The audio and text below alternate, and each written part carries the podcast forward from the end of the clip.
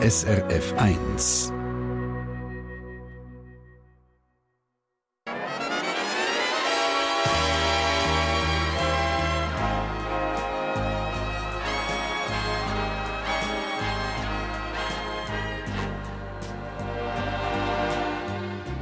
Persönlich.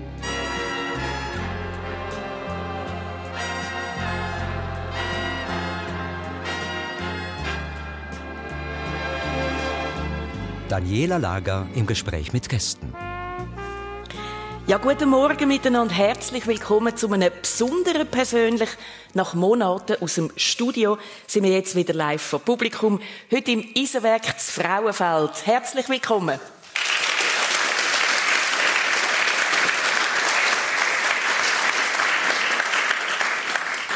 Bei mir sind heute zwei Leute, die ihr Herz an eine grosse Leidenschaft gehängt haben im Leben. Bei der Schriftstellerin und Buchhändlerin Tanja Kummer ist es Lyrik und Prosa und beim Cheftrainer von der Nazi, beim Patrick Fischer, ist es Synchronschwimmen. wir, haben, wir haben heute Morgen ein bisschen umgespässelt und ich habe gefunden, den muss ich jetzt bringen. Nein, natürlich ist seine ganz grosse Leidenschaft schon immer gewesen und heute noch das Eishockey. 17 Jahre lang hat er selber gespielt, auf höchstem Niveau, in der Schweiz, in der NHL, zu Amerika und zu Russland.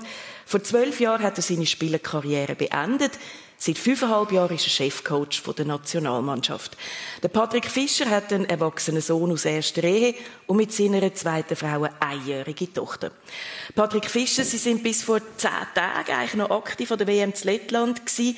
Das Schweizer Team ist dann in der Viertelfinals gegen Deutschland ausgeschieden. Wie geht es Ihnen heute? Bedeutend besser als äh, vor zehn Tagen. Ich ja. hatte äh, ein bisschen zu beißen, gehabt, muss ich ehrlich sagen bin normalerweise einer, der ziemlich schnell kann, ja, wieder aufstehen kann. Aber das Mal ist es ein bisschen länger gegangen und äh, meine Freundin hat darunter gelitten. Aber jetzt geht es mir wieder gut. Jetzt bin ich, bin ich froh, dass ich da sein Danke für die Einladung. Haben Sie ein Rezept wie wir aus, oder ein Ritual, wie man aus einem Loch wieder rauskommt, wenn, wenn es so eine herbe Niederlage ist wie dort? Ja klar, ich meine, wir, wir als Sportler lernst du das, umgehen mit Niederlagen und, und du musst, ähm, wenn du am Samstag verloren hast, musst du am Sonntag wieder bereit sein. Aber jetzt noch in dieser Situation, es ist immer wieder neu. Ich meine, die, die ganze WM jetzt ist mir ähm, ist so alles schön gewesen, ist so gut gelaufen, wir hatten einen mega guten Zusammenhalt gehabt und dann kommt so ein abruptes Ende von 1000 Volt auf mhm. null und dann musst du jetzt erst ein bisschen finden. Und das Rezept für mich ist dann einfach, der, ich muss in der Ruhe sein, ich muss nachher heimgehen, umeinander laufen im Wald und ich will niemanden sehen. Ähm, und ich muss es mit mir verarbeiten und dann äh, brauche ich einfach ein bisschen Zeit, äh, mich wieder sammeln. Und, äh, aber ja, es, ja, es gibt sicher auch andere Möglichkeiten. Ich, ich bin einfach einer, der dann, ich muss wirklich alles setzen lassen. Mhm. Und, ähm, aber das ist das mal ein bisschen länger gegangen. Tanja Kummer hat heute sozusagen ein Heimspiel. Sie ist zu Frauenfeld gross geworden, hat da eine Buchhändlerlehre gemacht und schreibt leidenschaftlich, seit sie ein Teenager ist. Gedicht, Geschichten für Gross und Klein, Bilderbücher, Roman, was kommt. Sie gibt Kurs in autobiografischem Schreiben, hat eine Ausbildung als Schreibtherapeutin gemacht, Buchtipps am Radio gegeben und, und, und. Tanja Kummer ist 45 geschieden und seit einem Jahr wieder glücklich liiert. Ähm, sie lebt mit ihrem Partner im Raum Zürich und ihres aktuellen und damit zehnten Buch heißt, ich hoffe, ich sage das richtig, Bigost. Eine Mischung aus Gedicht und Geschichten, erzählt in einem wilden Mix aus Hochdeutsch und Thurgauer Dialekt. Tanja Kummer heimelt es schon ein bisschen an, wenn Sie da in Thurgau zurückkommen. Das ist definitiv so und äh, insbesondere hier jetzt im Eisenwerk. Ähm, ich habe da selber als jüngere Frau viele Veranstaltungen besucht, Konzerte, Theater etc. Äh, und mein Großvater hat da im Eisenwerk ähm, eine Schuhmacherwerkstatt gehabt. Ja, genau. Also für mich ist es wirklich Wirklich ein Heim. Heim ja. Mhm. Ähm, jetzt muss ich schauen, wie ich das formuliere. Äh, wir sind ja da zu Gast und ich will wirklich niemandem auf die Füße treten, aber Thurgau gilt nicht unbedingt als der hipste Kanton. So unter der Hand hat man auch schon Mostindien gehört und der Dialekt, ähm, viele Ostschweizer Dialekte sind auf der Beliebtheitsskala relativ weit hinein. Tüpft sie das? Es ist so, dass ich, ähm, ich weiß, dass man das natürlich sagt und ich äh, höre das auch immer wieder so in Fragen. Was mir auffällt, ist, dass ich das direkt ähm, wie nicht mehr erlebe. Irgendwie hat sich das so ein bisschen abgeebnet. Also ich werde nicht mehr auf den Dialekt angesprochen. Ich habe ja, das Gefühl, das ist so ein bisschen abgeebnet. Und ich höre es natürlich schon gern. Wie geht es Ihnen, Patrick Fischer, mit dem Dialekt und mit äh, dieser Gegend? Kennen Sie sie ein bisschen? Ähm, ich kenne Sie, also darf ich etwas anderes zuerst sagen? Ja. Dürfen wir uns duzen da in dieser Sendung und wenn wir das per Sie machen? Ist das Selbstverständlich. Okay. Ist ein Ducken einfacher. Ich, ich das Publikum Patrick. hebt die Daumen auf. Das ist, glaube ich, für alle okay. okay. Danke vielmals. Ich finde Thurgau unglaublich schön. Nein, ich könnte es überhaupt nicht. Aber ich, ich finde äh, den Dialekt, ja, spannend. Äh, ich glaube, es gibt viele äh, Dialekte, die ja, wo irgendwie speziell sind. Und Aha. ich, ich finde, es, es, es, es gehört sich, gehört sich gut, fühlt sich gut an meinem Ohr innen und, und ich finde auch die Wallis so super. Ich mhm. bin selber so ein Mix zwischen Zug und Luzern, der, der es noch nicht herausgefunden hat. Also. Mhm. Mhm. Aber äh, ich fühle mich wohl da, vor allem mit dem Publikum.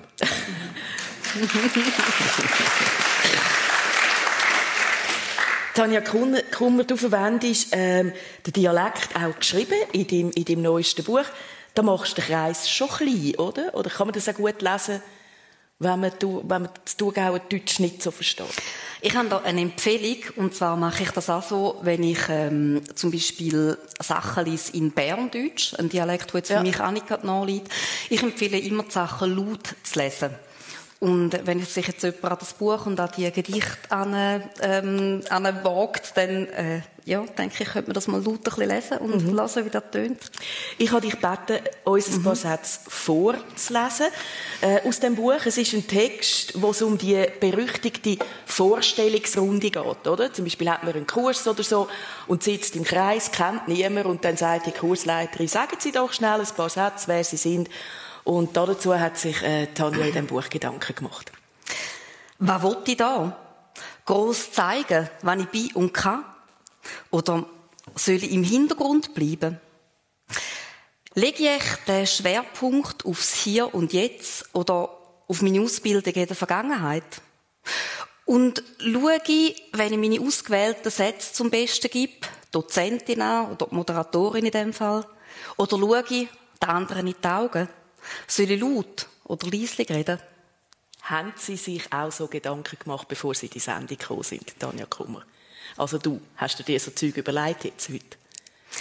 Ich habe mir in erster Linie, glaube Gedanken über den Patrick gemacht.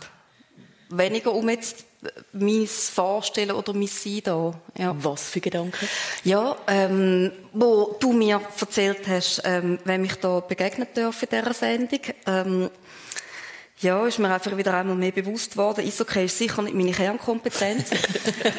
ähm, ja, und dann, genau, und dann hast du mir auch noch erzählt, dass ähm, eben das Buch über den Patrick ähm, erschienen ist. Und ich habe dann zu dir gesagt, oh, das, äh, das tue ich mir sofort äh, zu und will das lesen. Dann hast du gesagt, ah, lass dich überraschen, lieber nicht. Und weil ich jetzt das nicht auch lesen konnte, ähm, habe ich jetzt einfach nur so ein bisschen Vorstellungen und Bilder von dir und äh, bin sehr gespannt, jetzt mehr von dir zu erfahren und ich hätte auch ein paar Fragen. Du hättest auch noch ein paar mhm. Fragen. Mhm. Äh, dann, Aber ich, ich habe auch noch ein paar ja, Fragen dich. ähm, wir haben ja eben jetzt wieder Publikum da. Wie ist denn das für dich, Tanja, wenn du Lesungen gemacht hast äh, früher und jetzt das auch lang nicht mehr hast können? Ist das sogar eine Erleichterung für dich? Viele sind ja gestresst wenn Sie Ihre Sachen mit vorlesen vom Publikum, oder hast du das vermisst? Ähm, ich habe versucht, die Zeit, die jetzt nichts war, also kein Auftritt und keine Lesungen stattgefunden haben, halt mich mehr am Schreiben zu widmen. Und für mich gehört, wie halt bei meinem Beruf beides dazu. Und ich bin jetzt jemand, wo eigentlich noch, ich mache gerne Lesungen. Ich ich spüre, ich spüre einfach gerne, ähm, ich sehe gerne die Reaktionen, höre die Leute lachen. Also ich fühle mich sehr wohl vor Publikum. Aber es ist jetzt auch in der Ordnung gewesen, mich einmal so vertieft wieder wirklich am Schreiben zu widmen. Und Patrick, wie ist es, Eishockey zu spielen vor leeren oder halbleeren Rängen in leeren Hallen? Puh, ja, es ist schon, also eben, ich habe es persönlich als Spieler nur erlebt, mhm. so in den Freundschaftsspielen, wo sich einfach niemand interessiert. Und es war niemand im Stadion gewesen, und das ist wirklich nicht so, ja, ist einfach nicht das Gleiche. Und jetzt als Coach an einer WM, du gehst raus, bist da in der Garderobe, du dich vorbereiten, alle sind, sind ready, dann kommst du raus, ist einfach niemand rum. So, ähm, ist anders. Aber man gewöhnt sich auch mega schnell daran. Das ist eigentlich das Verrückte. Mhm. Ich glaube, jetzt mhm. wäre es mega komisch, wenn man einfach eine riesen Meute äh, auf der Tribüne oben ist und äh, gestern schön gewesen, eigentlich an der EM in Kopenhagen, mhm. zu sehen, die Fans, alle äh, dort, nach einem tragischen Unfall müssen wir jetzt nicht darauf mhm. eingehen, aber eigentlich die Fans gesehen im Studio und, und äh, oder im Studio, im Stadion. Aber es ist nicht das Gleiche. Mhm. Äh, obwohl ja, ich, ähm, es ist manchmal auch beinhart, oder? Was da abgeschrauen wird von, von diesen Rängen, oder? Haben Sie, hast, hast nie Mühe, wenn da so Fluch, Verwünschungen und Schimpfwörter im Chor auf dich einprasseln? ja. Ich bin als Spieler, äh, ich weiss noch, im Hallenstadion haben sie, wir haben es nicht so gerne gehabt bei Zürich. Und dort haben sie ein bisschen Lied gesungen gegen mich. Aber das, das gehört dazu. Das ist, mhm. wie, äh, das motiviert, dass du nachher noch um, umso mehr Gas gibst und probierst das Goal schiessen. Ich frage ein bisschen darum, weil äh, in dieser Biografie, die jetzt über dich im Buchhandel gerade ist, ähm, sagst du, du hättest ja deinem neuen Wohnort kürzlich deine Nachbarn zur Rede gestellt, weil die weder Grüezi noch Adieu gesagt haben. Also irgendwie einfach die, die Höflichkeitsregeln äh, missachtet haben. Also das sind nicht meine Nachbarn. Das würde im Seetal Luzern nicht passieren. Die grüßt man. Also Gut. Luzern sind ganz nette Leute im Hinterland. äh, das ist in Zürich passiert, in der Stadt. Ähm, Zürlichen. Und ja, ich, einfach, ich bin einfach ein Mensch, der ich bin, ich habe gerne Menschen und mir sagt einfach, also so bin ich aufgewachsen, mir sagt einfach Grüezi und, und mir sagt Adieu und mir sagt Danke und das habe ich dann einfach gemacht und ich habe meinen mein Sack weggerührt und Grüezi gesagt, der Apfelsack und mal nichts gehabt. Wahrscheinlich sind sie gerade beschäftigt gewesen, ist ja auch okay. Und dann habe ich wieder Adieu miteinander, dann mache ich extra Adieu miteinander, dann kommt wieder nichts und dann habe ich gefragt. Was ist also, der Plan dahinter, da, dem nicht Grüezi sagen, um was geht's da? Und äh, sind sie dann doch ein bisschen überrascht gewesen, dass, Nein, Leute, dass man sie anspricht und sagt, hallo, warum kein Grüezi, warum kein Adieu? Nein, es, äh, ich weiß nicht, was, vielleicht haben sie nächstes Mal sagen, es vielleicht Grüezi, mhm. aber das, das, bin ich ein bisschen amig auch. Sei es im Restaurant, dann irgendwie da um, die Leute das Zeug nicht abräumen. Ich frage mich immer, was ist genau der Plan, wenn man das nicht abräumt? Ich meine, ich, vielleicht ist ja eine schlaue Idee dahinter und dann kann ich etwas lernen, mache ich das nächste Mal auch so. Aber vielleicht kommen sie dann ein bisschen drauf. Tanja Kummer, Höflichkeit, Smalltalk. Findest du das überholt? Oder, äh, Überhaupt nicht, nein. Ähm, das ist etwas, wo wie, ähm, das ist etwas, wo ich sehr Wert drauf lege bei anderen Leuten, aber auch bei mir selber. Also es ist so eine Grundhaltung, wenn ich am, wenn ich am Arbeiten bin, ich bin ja Buchhändlerin, ähm, dass man, dass man höflich ist zu den Leuten und anständig und freundlich. Und das Schöne ist ja, ähm, dass das unglaublich ansteckend ist. Also wenn du jemanden anlächelst und wenn du bewusst versuchst, freundliche, positive Worte an jemanden zu richten, dass das wie so eine, das gibt so ein Spiel. Und das mhm. finde ich sehr eine schöne Erfahrung. Patrick Fischer, bleiben wir noch schnell bei den Gepflogenheiten in der Schweiz. Du haderst ein bisschen, habe ich äh, gelesen, wenn man auf seine Bescheidenheit und Bodenständigkeit stolz ist als Schweizer, als Schweizerin. Ich hadere nicht mit dem. Ich finde das eine mega schöne Eigenschaft. Ich, fühle, dass der Schweizer ist eine, ja, wir sind bescheiden, wir sind nicht die, die gross rausposaunen, wie gut dass wir sind, obwohl das Swiss Label ist unglaublich, äh, ein, ein Riesenlabel, ganz, äh, in der ganzen Welt bekannt. Äh, wir sind ein kleines Land und wir haben einen unglaublich guten Ruf. Ich sage, im Sport äh, hilft die Bescheidenheit einfach nicht die geht es wirklich entweder du oder ich. Und ich mag jetzt auch nicht bescheiden sein und sagen, ja, oh, du bist ein bisschen viel besser als ich. Und das hilft einfach nicht. Und, und der ist der Mindset gemeint vom, wo jetzt der Amerikaner, wo, der hat das Gefühl, er ist ein bisschen besser, als er wirklich ist. Ähm, aber im Sport hilft er. Aha. Der Mindset haben, I'm the greatest. Und darum, das ist das ein bisschen, was ich äh, mit dem gemeint habe. Aber äh, es ist völlig okay, wenn wir bescheiden sind. Das Buch, das ich jetzt da zweimal ein bisschen daraus zitiert habe, äh, das trägt den Titel Game Time, geschrieben hat Doris Büchel, die Frau vom ehemaligen Skirennfahrer Marco Büchel.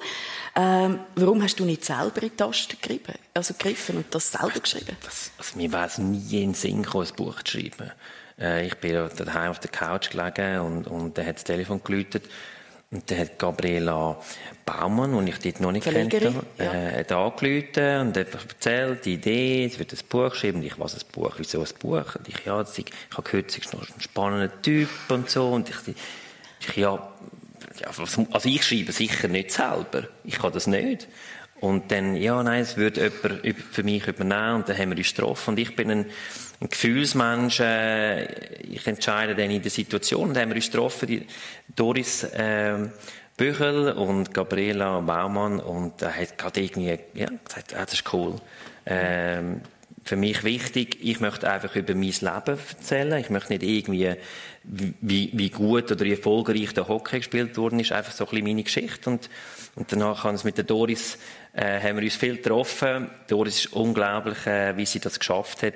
Ich habe einfach geschwätzt, so wie ich jetzt schwätze, und sie hat dann daraus ein Buch gemacht. Und ähm, ja, ich bin, ich finde es mega schön und äh, es ist eine ganz angenehme Zusammenarbeit mit, mit der Doris und auch mit der Gabi zusammen.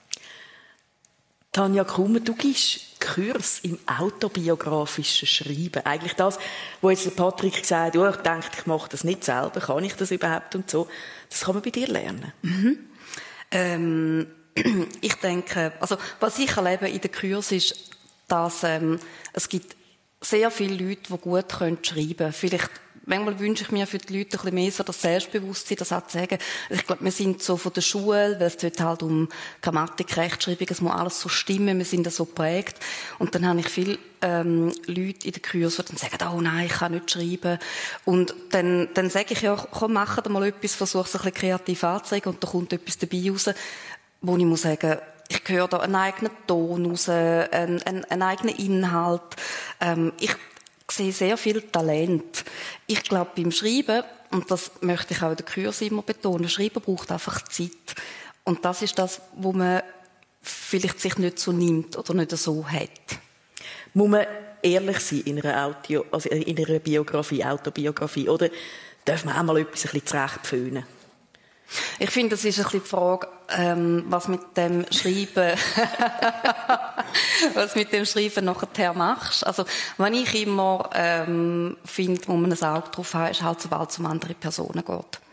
Also wenn man über jemand anderen etwas schreibt und das nachher auch publiziert wird, da ist einfach Vorsicht geboten, weil man es wirklich wissen, ist, ähm, Erinnerung ist sehr selektiv, oder? Mhm. Und jeder von uns ähm, würde eine Geschichte, die in der Vergangenheit passiert ist, wieder ein bisschen anders erzählen.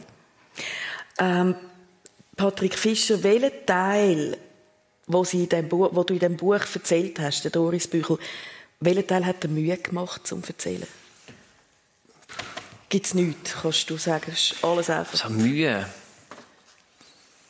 Es ist, es ist ein extrem schöner Prozess gewesen, eigentlich. Noch einmal durch mein Leben durchgehen, so durch die Kindheit, äh, durch meine, meine Teenagerjahre, ähm, was, was ganz klar meine schlimmste Zeit, also schlimm, ja, es ist die härteste Zeit gewesen, Ausbildung. Ich habe eigentlich eine Doppelausbildung gemacht als KV und, und als Spitzensportler. Ich habe mich dort nur immer auf dem Velo gesehen, im Sandwich essen und, und äh, irgendwie wieder, äh, einfach, war zu viel gewesen. Also keine Erholungsphase, nichts? Dort, nein, das ist drei, das ist drei, vier Jahre wirklich heftig gewesen. Ähm, aber Mühe, auch die schwierige Phase in meinem Leben, ähm, ja, es gehört zu meinem Leben und, und ich bin dankbar für das. Ich habe wirklich, eigentlich, jetzt kann ich nicht sagen, nein, das und das habe ich nicht gerne darüber geredet.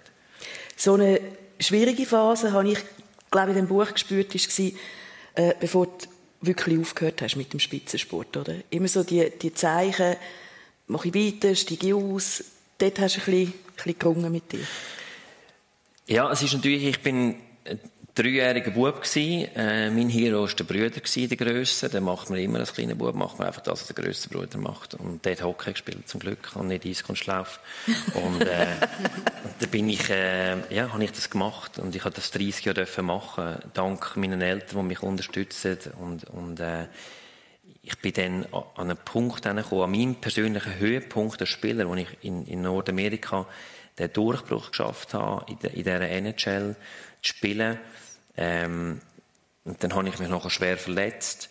Und ich habe dann innerlich gewusst, okay, das ist irgendwie fertig. Mhm. Und, aber ich habe dann die Fassade nach außen irgendwie gedacht, nein, ich mache noch weiter und so ein bisschen Durchhalteparole, ja, ich komme zurück. Und aber innerlich habe ich gedacht, eigentlich hast du gar keine Lust mehr so richtig. Und, und das ist so ein bisschen eine, eine Phase gewesen, wo ich gemerkt habe, okay, das, was ich eigentlich immer so mega gern gemacht habe, gefällt mir nicht mehr. Und ich habe mit dem Mühe gehabt, was ich mit dem anfangen soll. Und der, der ganze, meine, meine Verwandtschaft, meine Freunde haben eigentlich nur den Patrick Hockeyspieler kennt. Äh, und, und die haben die Geschichten um den herum, ja, die haben das gerne auch. Und, und, und wenn ich dann aufgehört habe, ist mir eigentlich wirklich eine Befreiung für mich. Es war komisch, gewesen, aber, aber für das Umfeld war es mega schwierig. Gewesen. Das habe ich dann dort, ist das wieder schwierig gewesen. Wieso das? Und wir wollen doch, dass du das machst. Und, ja. Aber ähm, es war eine spannende Phase. Gewesen. Mhm. Und in dieser spannenden Phase, nach dem Rücktritt, bist du, das ist die Frage am Anfang in der Vorstellungsrunde vor der Sendung, Wüste oder Dschungel, hast du gesagt Dschungel und du bist dann auch im Dschungel. Auch mit deinem Brüder. Ja, das, war nach meiner letzten Saison und das war die Saison, gewesen, wo, wo ich ähm, emotional am Abschliessen war. Irgendwie so ein bisschen, wir hatten zwar eine unglaublich coole Mannschaft gehabt, es war eine lässige Saison, gewesen, aber ich habe gemerkt, oh, Fischi am Morgen pff, aufstehen, trainieren, wird langsam schwer. Und das habe ich nicht gekannt. Ich, habe früher einfach, ich bin einfach Hockey spielen, jetzt kann ich gehen. Und, und dann bin ich, ich gewusst, ich muss irgendwann weggehen. Und dann bin ich mit dem Bruder ja, in, äh, in Amazonas mal ein bisschen Kopf lüften und Zuerst hatte ich einfach mehr Stress mit allen Tieren in dem Dschungel, ähm, als, als wirklich den Kopf lüften. Aber es hat mir dann gut getan. Es war ähm, eine Phase von absolut Erzähl, wie, wie haben dort, wie haben dort gewohnt oder gelebt? Ich nehme an, nicht immer fünf Sterne Nein, nein, nein, du sagst, nein, wir sind im Dschungel. Nein, sechs Sterne, sieben Sterne. Im Himmel hat es etwa 7000 Sterne oder Millionen gehabt. Nein, es ist ganz einfache Hütte bei, bei, bei Shipibo-Indianern. Ähm, wir haben gewusst, es gibt, es ist ein Rückzugort, wo, wo man sich kann, äh, ein bisschen selber reflektieren, auch finden. Und, und für mich ist es gewesen, okay, was kann ich eigentlich noch? Jetzt habe ich einfach 30 Mal den Böck umeinander geschossen. Das, kann ich, das will ich, ich merke, ich will das nicht mehr. Mhm. Und dann muss ich ja irgendwie denken, okay, Fisch, jetzt bist du 33, hast noch etwa ein Jahr vor dir, was machst du jetzt eigentlich noch genau? Und dann habe ich so ein bisschen mich selber müssen, ja, reflektieren dürfen. Ähm, und ich bin dann, ja, ich habe viele Sachen dürfen mitnehmen von, von, denen, von der Einfachheit. Aber schlussendlich jetzt mir einfach zurückgerührt auf mich selber. Es war ein bisschen etwas ähnliches, was jetzt mit Corona läuft. Ja. Man wird so zurückgeworfen auf sich selber und muss herausfinden, okay, wieso bin ich denn so? Wieso, wenn, wenn das Tanja sagt, wieso, was macht das mit mir? Wenn du das über mich, und dann, dann kannst du mal in der Ruhe deine Gedanken fertig spielen. Und das habe ich eigentlich gemacht im Dschungel. Und, äh, die Lösung war, ich habe einfach gerne Menschen. Ich bin einfach gerne mit Leuten. Ich bin einfach gerne, äh, ja, positiv die Leute irgendwie zu berühren und etwas zu machen und, Zuerst wollte ich Live-Coach werden. Da dachte ich, ja, du musst ja noch so viele Ausbildungen machen und so. Ich war ein bisschen müde, ich war ein bisschen faul in dieser Zeit. Und schlussendlich bin ich ins Hockey zurückgerutscht, aber in einer ganz anderen Art. Also nicht mehr so das Everyday Success, du musst gewinnen, gewinnen, gewinnen. Ich bin mit einem gewissen Abstand drin. Und, mhm. und äh, jetzt gefällt es mir, ja, jetzt kann ich das Gleiche machen. Tanja Kummer, wo jetzt Patrick erzählt hat, so ein bisschen das Sackgassengefühl, oder? Wie geht's weiter und so, das, das Suchen, kennst du das auch? Hast du das auch schon erlebt? Ja, das habe ich auch schon gehabt. Also es ist vor allem, also spannend finde ich auch immer, dass ähm, so Wendepunkte oder weißt du, eben so, äh, also meistens ja nicht, man denkt immer, ja, vielleicht äh, Hochzeiten, Geburten, irgendetwas, das mhm. ist so ein Wendepunkt. Was ich erlebt habe in meinem Leben, ist, dass das bei mir selten so mit so grösseren Sachen zusammenhängt. Meistens ist es irgendwie so ein, ein schleichender Prozess, wo irgendwie eine Veränderung führt und was ich erlebt habe, äh, was mich sehr beschäftigt und auch weitergebracht hat im Endeffekt, ist, ich habe, ist jetzt noch nicht manches Jahr seither, da habe ich mal eine Zeit wo ich wirklich erschöpft war. Also ich habe viel gemacht, ich habe viel miteinander gemacht, ich habe wie, ich glaube, ein bisschen so die Sicht verloren für, ähm, was ist wichtiger, was weniger wichtig, etc. Und ich bin jemand, das habe ich über mich müssen lernen und weiß das jetzt und gibt mir auch Sorge, dass, äh, wenn ich in einen Stress komme, dann reagiere ich mit Ängsten. Mhm. Wirklich, wo große Ängste, die mich dann beschäftigen. Und als ich mal in so einer Zeit drin war, habe ich gedacht, äh, eben, jetzt, jetzt muss ich es kann so nicht weitergehen, ich muss etwas verändern. Und bin aufs nächste Reisebüro marschiert und habe gesagt, lasst Sie, ich habe äh, so und so viel Geld. Ich möchte irgendetwas bei Ihnen buchen. Es ist mir gleich was. Es muss einfach aktiv Ferien sein, weil ich, kann, ich bin jemand, der sich gut kann erholen und regenerieren in der Aktivität. Und dann hat die gesagt, ja, wir hätten hier ein Surfcamp. Und Wo? In Portugal. Und also wirklich, ich glaube, als letzte vielleicht noch ist okay, aber sonst als Letzte, wo ich gedacht hätte, wäre wirklich surfen. Ähm, und habe gefunden, mal, da lasse ich drauf ein. Und dann bin ich dorthin ähm, und habe zwei Wochen wirklich bei jeden Tag auf dem Brett gestanden. Und talentiert bin ich nicht wirklich. Ähm, nach zwei Wochen konnte ich dann mal so knapp können stehen und man hat ja Muskelkater, wenn man dann so Sportarten macht, die man so nicht kennt, auf dem Brett und musst die Uhr stützen, kannst kaum mit Armen bewegen. Aber es ist, für mich ist wirklich, das ist ein Wendepunkt gewesen. Ich glaube, es hat damit zu tun gehabt, darum, weißt, wenn du sagst, mit dem Dschungel und mit, wenn du in den Wald gehst, gehst spazieren. Ich bin einfach jeden Tag voraus gewesen, ich bin jeden Tag im Wasser gewesen. Du hast einfach nichts anderes als Wind und Wetter und egal welches Wetter eigentlich, du bist voraus. Und ich bin gekommen und es ist irgendwie etwas in mir hat wirklich eine Drehung gemacht und ich bin anders im Leben gestanden nachher. Also Portugal, ähm, der Dschungel in Peru, ein Grotto im Tessin wäre auch gegangen. Oder, oder muss man, ich, ich frage das sehr ernsthaft, oder? Muss man wirklich einen, einen, einen Weltenwechsel sozusagen machen, dass, dass äh, der Bruch auch kann, kann vollzogen werden also ich glaube, in, in Portugal ist es äh, mehr darum gegangen, dass es wie auch, ich glaube, es ist gut, einfach mal eine gewisse Zeit, also ich finde es schwierig, mich am Wochenende weißt, auszuklinken ja. irgendwo im Wald. Das ist äh, immer, immer wieder gut, um sich wieder zu setzen, aber zum wirklich mal die Zeit haben für sich, braucht es Zeit. Für mich, ja. Ich denke auch, ich glaube, mir ist, äh, mir ist nicht bewusst, wie viel Einfluss einfach das Umfeld hat. Und, und äh, es sind einfach Automatismen da. Und, und manchmal einfach mal ausbrechen und mal mhm. weggehen und mal wirklich nicht mal auf andere hören, einfach mal, mal okay, wie, ich meine, wir haben das Gefühl da, bei uns in der Schweiz oder in Europa, das ist die Wahrheit, so macht man es, weil wir kennen es so, aber an anderen Orten macht man ganz andere Sachen. Mhm. Und dann haben wir schon mal eine Vergleichsmöglichkeit. Okay, mal, das ist eigentlich noch gut, das, das nehme ich mit. Oder und darum ist das Ausbrechen noch gut. Es gibt einfach eine andere Option, um äh, zu sagen, okay, so könnte man es auch noch machen. Mhm. Patrick Fischer, du hast einen drei Jahre älteren Bruder, den wir schon gehört haben, auch Eishockey spielt, eine neun Jahre ältere Schwester.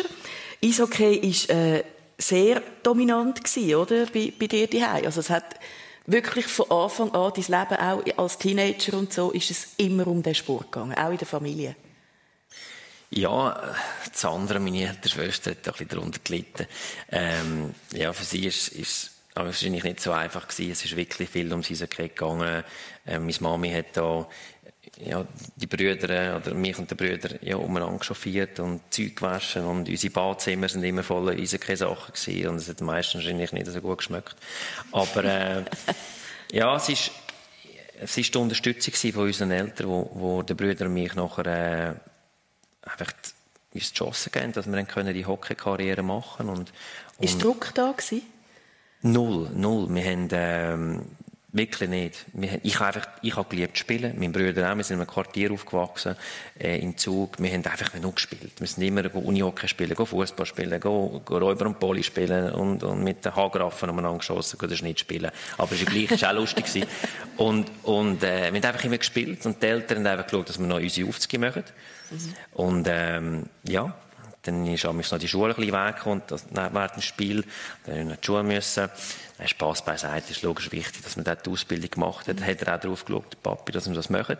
Er hat einfach gesagt, du, wenn ihr wollt, dann möchtet ihr das. Mhm. Und wir haben beide Talent gehabt. Schlussendlich haben wir es dann auch beide geschafft. Und, und dort haben, äh, ja, ein grosses äh, Kränzchen winden. Wenn ich, ich sage so, meine Eltern sind, äh, ja, ein riesiges Geschenk für mich.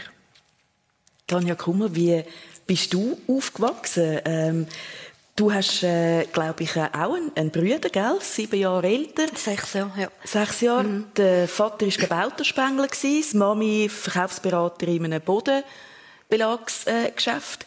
Was hast du für eine Kindheit gehabt? Wie würdest du das so beschreiben, wenn jetzt den Patrick gehört hast? Sehr ähnlich. Ich hatte eine Kindheit mit sehr viel Natur. Das ist meine Erinnerung. Äh, mit viel Tier. Also wir haben äh, alles Mögliche vom Hamster über das Meersäule, über die Ratten habe ich auch. Ähm, ähm, so das erlebt. Ich habe das Glück gehabt mit meinen Eltern auch, dass, ähm, dass sie mich sehr viel haben ausprobieren Also ich habe jenste Sportarten äh, gemacht, ähm, Instrument angefangen, äh, obwohl eigentlich heute muss ich sagen, Musik ja, das hat, hat sich, glaube nicht so gelohnt, die Investition, aber ich kann es, äh, ich es wenigstens können ausprobieren und für das bin ich sehr dankbar, also für die, für die Breite von dem, was ich alles habe können sehen. Wie bist du zum Schreiben gekommen? Wann ist das passiert und wie? Es ist so gewesen, dass ich mit 10 äh, haben wir gezügelt und ich habe die Schule gewechselt oder ich hab, ja und bin in eine neue Klasse gekommen und ich kann nicht genau sagen, was der Auslöser war. Ich weiß einfach, dass ich dort angefangen habe, die erste, ich weiß, ich habe das Noti es ist so ein rotes Notizbüchlein und ich habe das immer noch und ich mag mich noch erinnern, wenn ich dort auf dem Pausenplatz Pausenplatz stand und so ein bisschen wie eine Reporterin so geschrieben haben, aber es sind äh, Gedichte gewesen. Irgendwo dort hat es so etwas müssen geben, wo mich inspiriert hat. Und Tagebücher? Ja, ohne Ende, ja. Und, ähm, und Brief. Ähm, ich habe in so einem in so einer Kinder Kinderzeitschrift eine Annonce geschaltet gehabt, wie früher, glaube noch viel in unserer, in unserer Generation. Suche Brieffreundin, meine Hobbys sind Pferde etc. Und dann habe ich wirklich äh, Brieffreundinnen und Brieffreundinnen gehabt, quasi auf, der ganzen Welt. Also und äh, meine Mutter hat dann immer müssen mit der Post und meinen selber bastelten Kuvert, das wäre wahrscheinlich auch alles nicht mehr möglich, auf, auf Post gehen und die Briefe dann aufgeben. Also schreiben auch in dieser Form. Mhm. Äh, immer eine grosse Leidenschaft. Die Tagebücher, hast du die noch? Ja, die habe ich noch. Mhm. Hast du wieder mal gelesen drin? Ja, selig. Nein, es ist im Fall nicht so, dass ich, dass ich die wieder führen hole und so aktiv lese. Manchmal, wenn ich wirklich irgendwie, ich bin nicht so gut mit Daten in der Vergangenheit, wenn ich etwas mal nachschaue, dann so. Mhm. Ja. Kennst du die Person noch? Wo die Bücher du, geschrieben es ist, äh, ja, ich kenne die Person noch. Also im, im Grund muss ich sagen, wie, ähm, ich erkenne mich in meinen, in meinen Ängsten, in meinen Träumen, in meinen Sehnsüchten, in, meinen, in meinem Ehrgeiz manchmal auch. Ähm, sie ist aber einfach auch ein Teenager. Mhm. Ja. Patrick, hast du Tagebuch geschrieben? Jemals? Ich habe in dieser Zeit im Dschungel habe ich geschrieben. Mhm. Ja. Ähm, dort habe ich auch Zeit zu schreiben. und äh, ja, es ist, ich habe das letzte Mal wieder mal durchgelesen und es ist schon spannend. Mhm. Ähm, ich finde, man sollte viel mehr machen. Es ist, äh, finde es spannend, auch von, ich, ich, lese gerne Biografien von anderen, jetzt einfach halt Coaches und so. Ich bin allgemein halt interessiert, so ein bisschen mhm. Lebensgeschichten. In einer, äh, wir haben jetzt auch über Teenager geredet von der, von der Tanja, die das mit dem Schreiben angefangen hat. Ähm, wo du in der Sek bist, also auch so Teenager-Alter, hat dein Vater geschäftlich auf Amerika müssen und da hat sich die Familie wie buchstäblich aufgelöst. Aber, aber im Guten und, und sehr entschieden, oder? Du bist, du bist nicht mit auf Amerika mit deinen Eltern. Du bist nur jemand anders her. Ja, das ist so. Papi hat äh, bei einer amerikanischen Firma geschafft und hat dort äh, die Chance gehabt, oder Chance, einfach, er musste auf Amerika. Warum weiß ich eigentlich auch nicht. Er ist auf Amerika gegangen, zwei Jahre auf Tennessee. Und ich habe dann schnell mal geschaut, Tennessee gibt es nicht irgendein Hockeystadion. und äh, das ist damals noch nicht gehabt. Und ich war dort 15,5 gewesen, und ich habe ziemlich schnell mal gesagt, also, da komme ich dann nicht hin. Mhm. Und äh, mit, einmal mehr mit den Eltern ja, alles gemacht, dass, dass ich eine gute Adresse bekomme. Ich bin dann auf Kanada gegangen, in die Highschool, in ein kleines Dörfli. Die Eltern sind zuerst das anschauen. Meine Mami brüllend heim, oh nein, ich kann nicht her, dort hat es ein Restaurant. Und dann irgendwie einfach so, ich habe Time of My Life gehabt, dort, ein Jahr lang. Äh, mein Bruder ist dann in, in, bei den Eltern, also zu Zug geblieben, in unserer Wohnung. Er hat einen Vertrag gehabt, der ersten Mannschaft. Ähm, die Schwester ist schon mit dem Freund zusammengezogen gewesen, und sie sind dann auf Amerika gegangen. Mhm. Und, und äh, ja, spannend gewesen. Ich glaube, für mich, ich habe das nicht so mitbekommen, dass vielleicht das für die Mami und für den Papi schwierig ist, oder ich habe es genossen, jetzt kann ich da mal allein, mal keine Mami und kein Papi rum. Und, ja. Cool gewesen. Dann gibt es so äh, eine Stelle im Buch auch, wo du beschreibst, so ein bisschen, äh, in Anführungszeichen, Jugendsünde, wo du in Frankreich ähm, statt brav im Hotelzimmer liegen und schlafen, äh, noch hast du Kurven machen und auf den Trainer getroffen bist vor dem Hotel und der Trainer dort war der Arno Del Curto. Ja, prägend, prägendes Erlebnis für mich. Das war in dieser Sturm- und Drangphase für mein Leben. Genau, Ausbildung, KV-Ausbildung, gleichzeitig äh, Hockey erfolgreich gespielt. Ich durfte in der Nationalmannschaft schon spielen, A-Nationalmannschaft. Da ist Junior-WM gekommen. Hast ja auch noch eine Freundin, willst du auch mal sehen, Freunde. Anyways, ich war dann nicht in Frankreich und das war mir alles einfach ein bisschen way too much gewesen. Und ich dachte, so, jetzt gehe ich mal ein Bier trinken. Ich habe dort eigentlich aufs Hotel, bin ich rausgeschlichen und dann Arno hat mich gesehen und äh, gesagt, Fischi, wo gehst du hin? und ich so, ja, äh, eigentlich kann ich jetzt eins ziehen. Ähm, ich habe das natürlich gewusst, dass ich das nicht darf. Mhm. Und, und seine Reaktion ist für mich äh, brillant gewesen. Ähm, er hat dann gesagt, ich soll auf aufs Zimmer.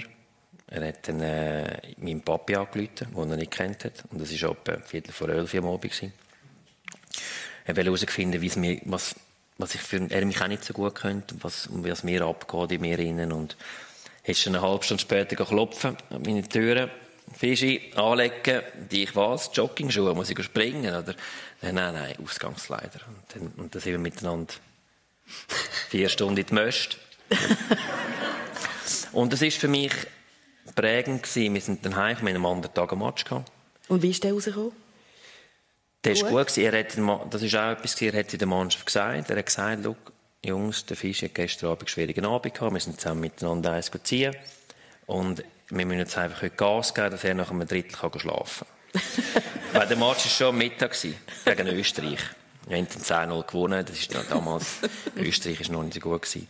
Aber mir hat was Quintessenz für diese Geschichte ist, ich bin noch zwei Jahre später in Lugano unglücklich gewesen als Spieler und ich habe einfach zum Arno wählen. Und äh, wenn er mich dort heimgeschickt hat, ja, dann wären wir forever ähm, disconnected gewesen und, und so sind wir einfach zusammengewachsen. Und, das, das ist eben so in einer Situation, wie geht man, wie gehen wir um mit einem? Und, und er hat alle Gründe gehabt, mich heimschicken. Er hat es nicht gemacht. Und für das bin ich ihm mega dankbar. Und, und wir haben heute noch eine unglaublich gute Beziehung. Hast du so eine Mentorin, einen Mentor, irgendjemand, der so ein bisschen wie von oben her auch die Weichen gestellt hat für dich, Tanja? Ähm, ich habe, ich würde sagen, das ist ein bisschen mein Freundeskreis. Also ich habe einen, einen engen Freundeskreis und wirklich seit sehr vielen Jahren ungefähr der gleiche.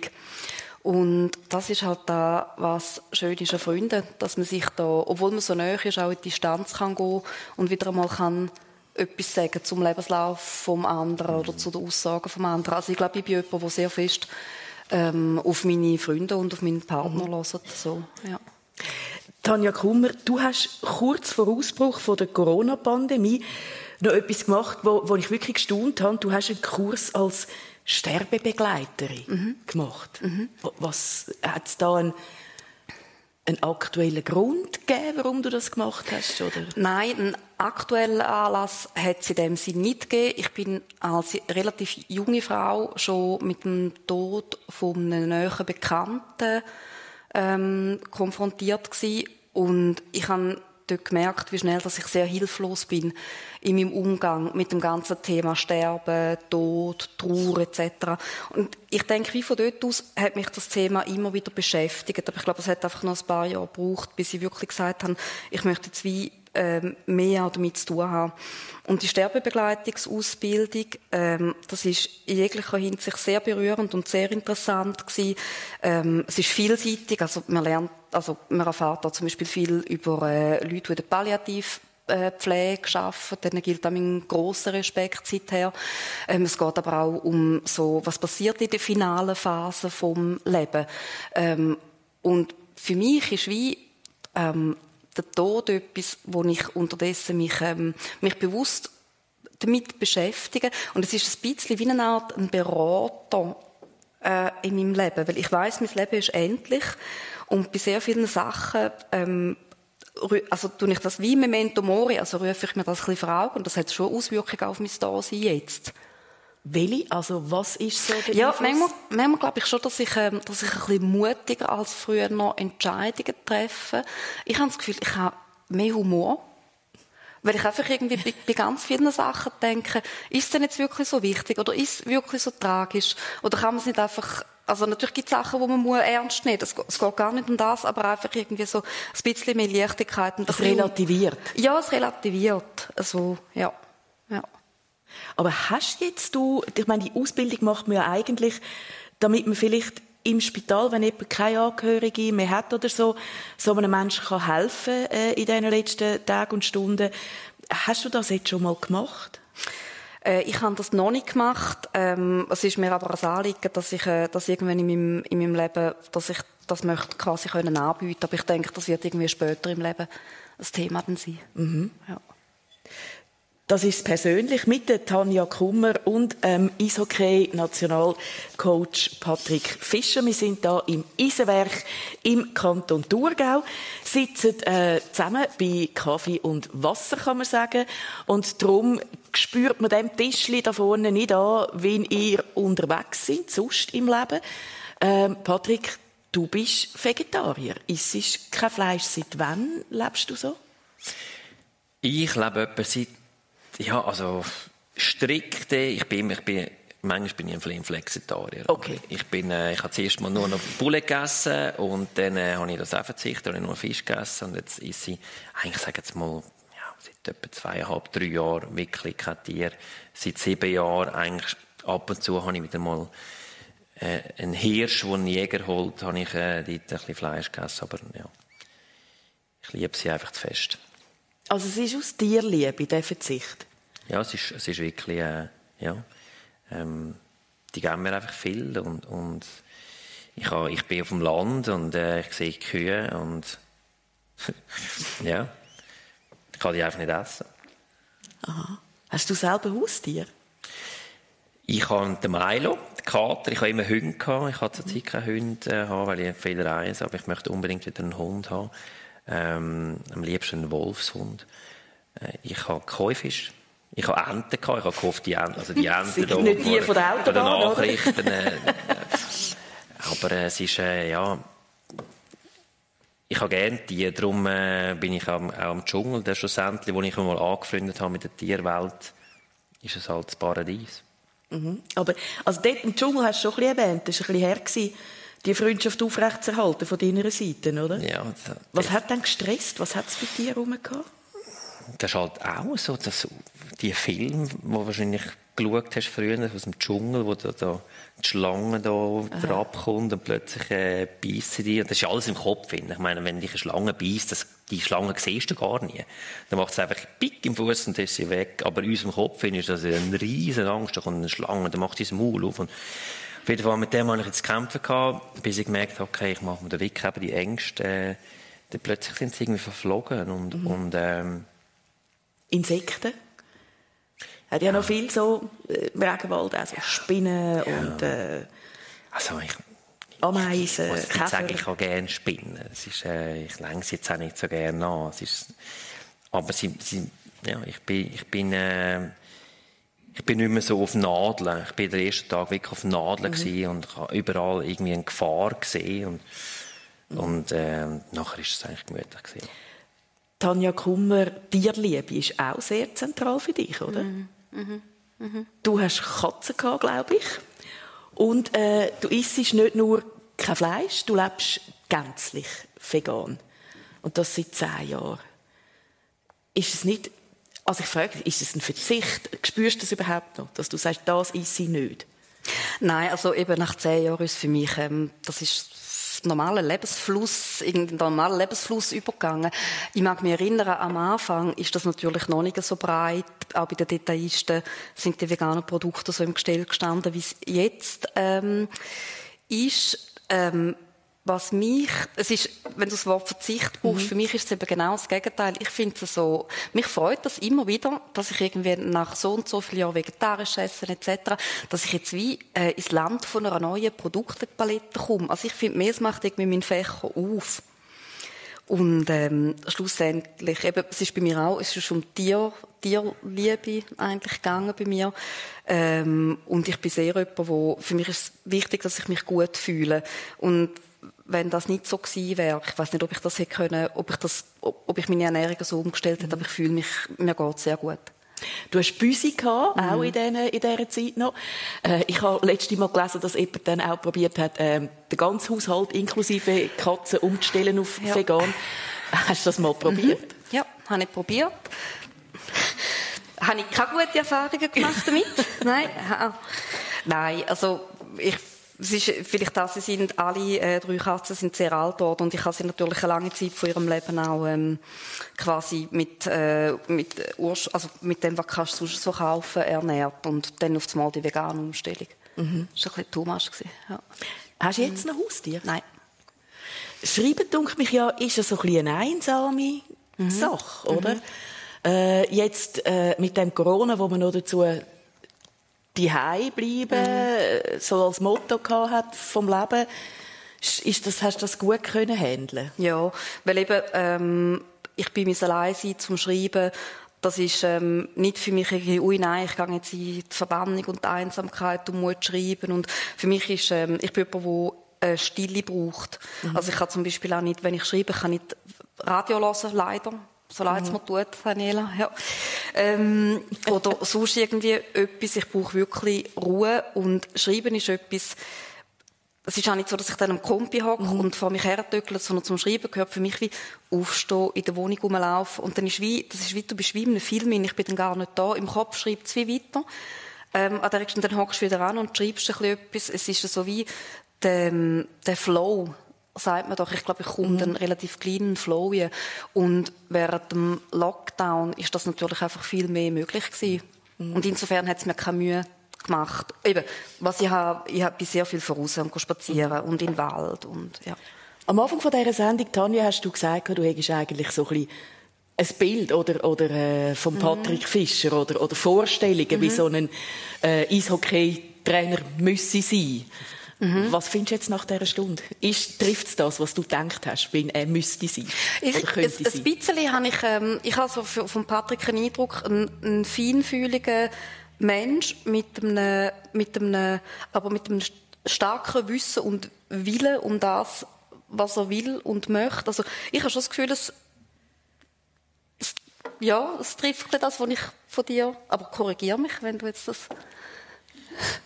ähm, Nein, ich glaube ja, ich bin, ich bin ein, ein, ein sensibler, ein feinfühliger Mensch, wo, wo probiert auch, das immer noch, sag jetzt mal, feinfühliger zu werden, auch, auch empathischer zu werden, zu spüren, was braucht eigentlich das Gegenüber, auch, auch der Spieler und, und aber ich bin schon einer, wo ähm, ja, wo Ziel hat und und und die äh, auch äh, ja wirklich kompromisslos ähm, folgt. Und, und von dem her äh, bist du nicht ganz falsch. ich möchte mich bedanken für die Offenheit von euch beiden. Es ist ähm, total spannend gewesen, euch zuzuhören und euch näher kennenzulernen. Und ähm, möchte ich dem Publikum danken für die Energie, die ihr uns gegeben habt, da vorne in dieser Runde. Es fühlt sich anders an, wenn man das spürt, das Publikum, und, und merkt, ähm, wie viele gute Vibes das da vom, vom, vom Publikum unten raufkommen. Ähm, allen, die uns jetzt die Heime zugelassen haben, wünschen wir einfach einen ganz fantastischen Sonntag noch. Herzlichen Dank, sind ihr dabei gewesen. Das war es persönlich gewesen. Ade miteinander.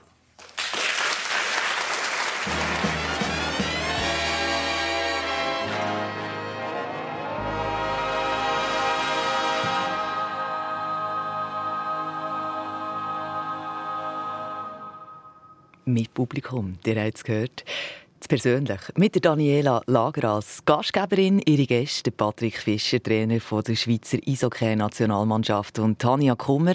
Sie ist Schriftstellerin und Buchhändlerin wo für Kinder und Erwachsene schreibt. Und getroffen haben sie sich im Kulturzentrum Eisenwerk in Frauenfeld. Technik von Marco Gemperli und Daniel Durrer. Und die Sendung, wenn ihr sie jetzt nur halb hören können, heute Abend noch mal die Chance ab der 10 hier auf SRF 1. Und als Vorschau auf die Sendung vom 20. Juni, die wird Dani Vorler moderieren und seine Gäste, Fatima Ifikar. Sie ist leitende Beraterin Digital Marketing. Und Christoph Drummer, er ist Musiker und Lehrer. Treffen die sie sich im Stadttheater Solothurn. Und die Veranstaltung dort ist öffentlich öffentlich, aber man müsst sich vorher einfach anmelden bei uns. Das Formular das findet ihr auf unserer srf1.ch-Seite. Viel Freude! Eine Sendung von SRF1. Mehr Informationen und Podcasts auf srf1.ch.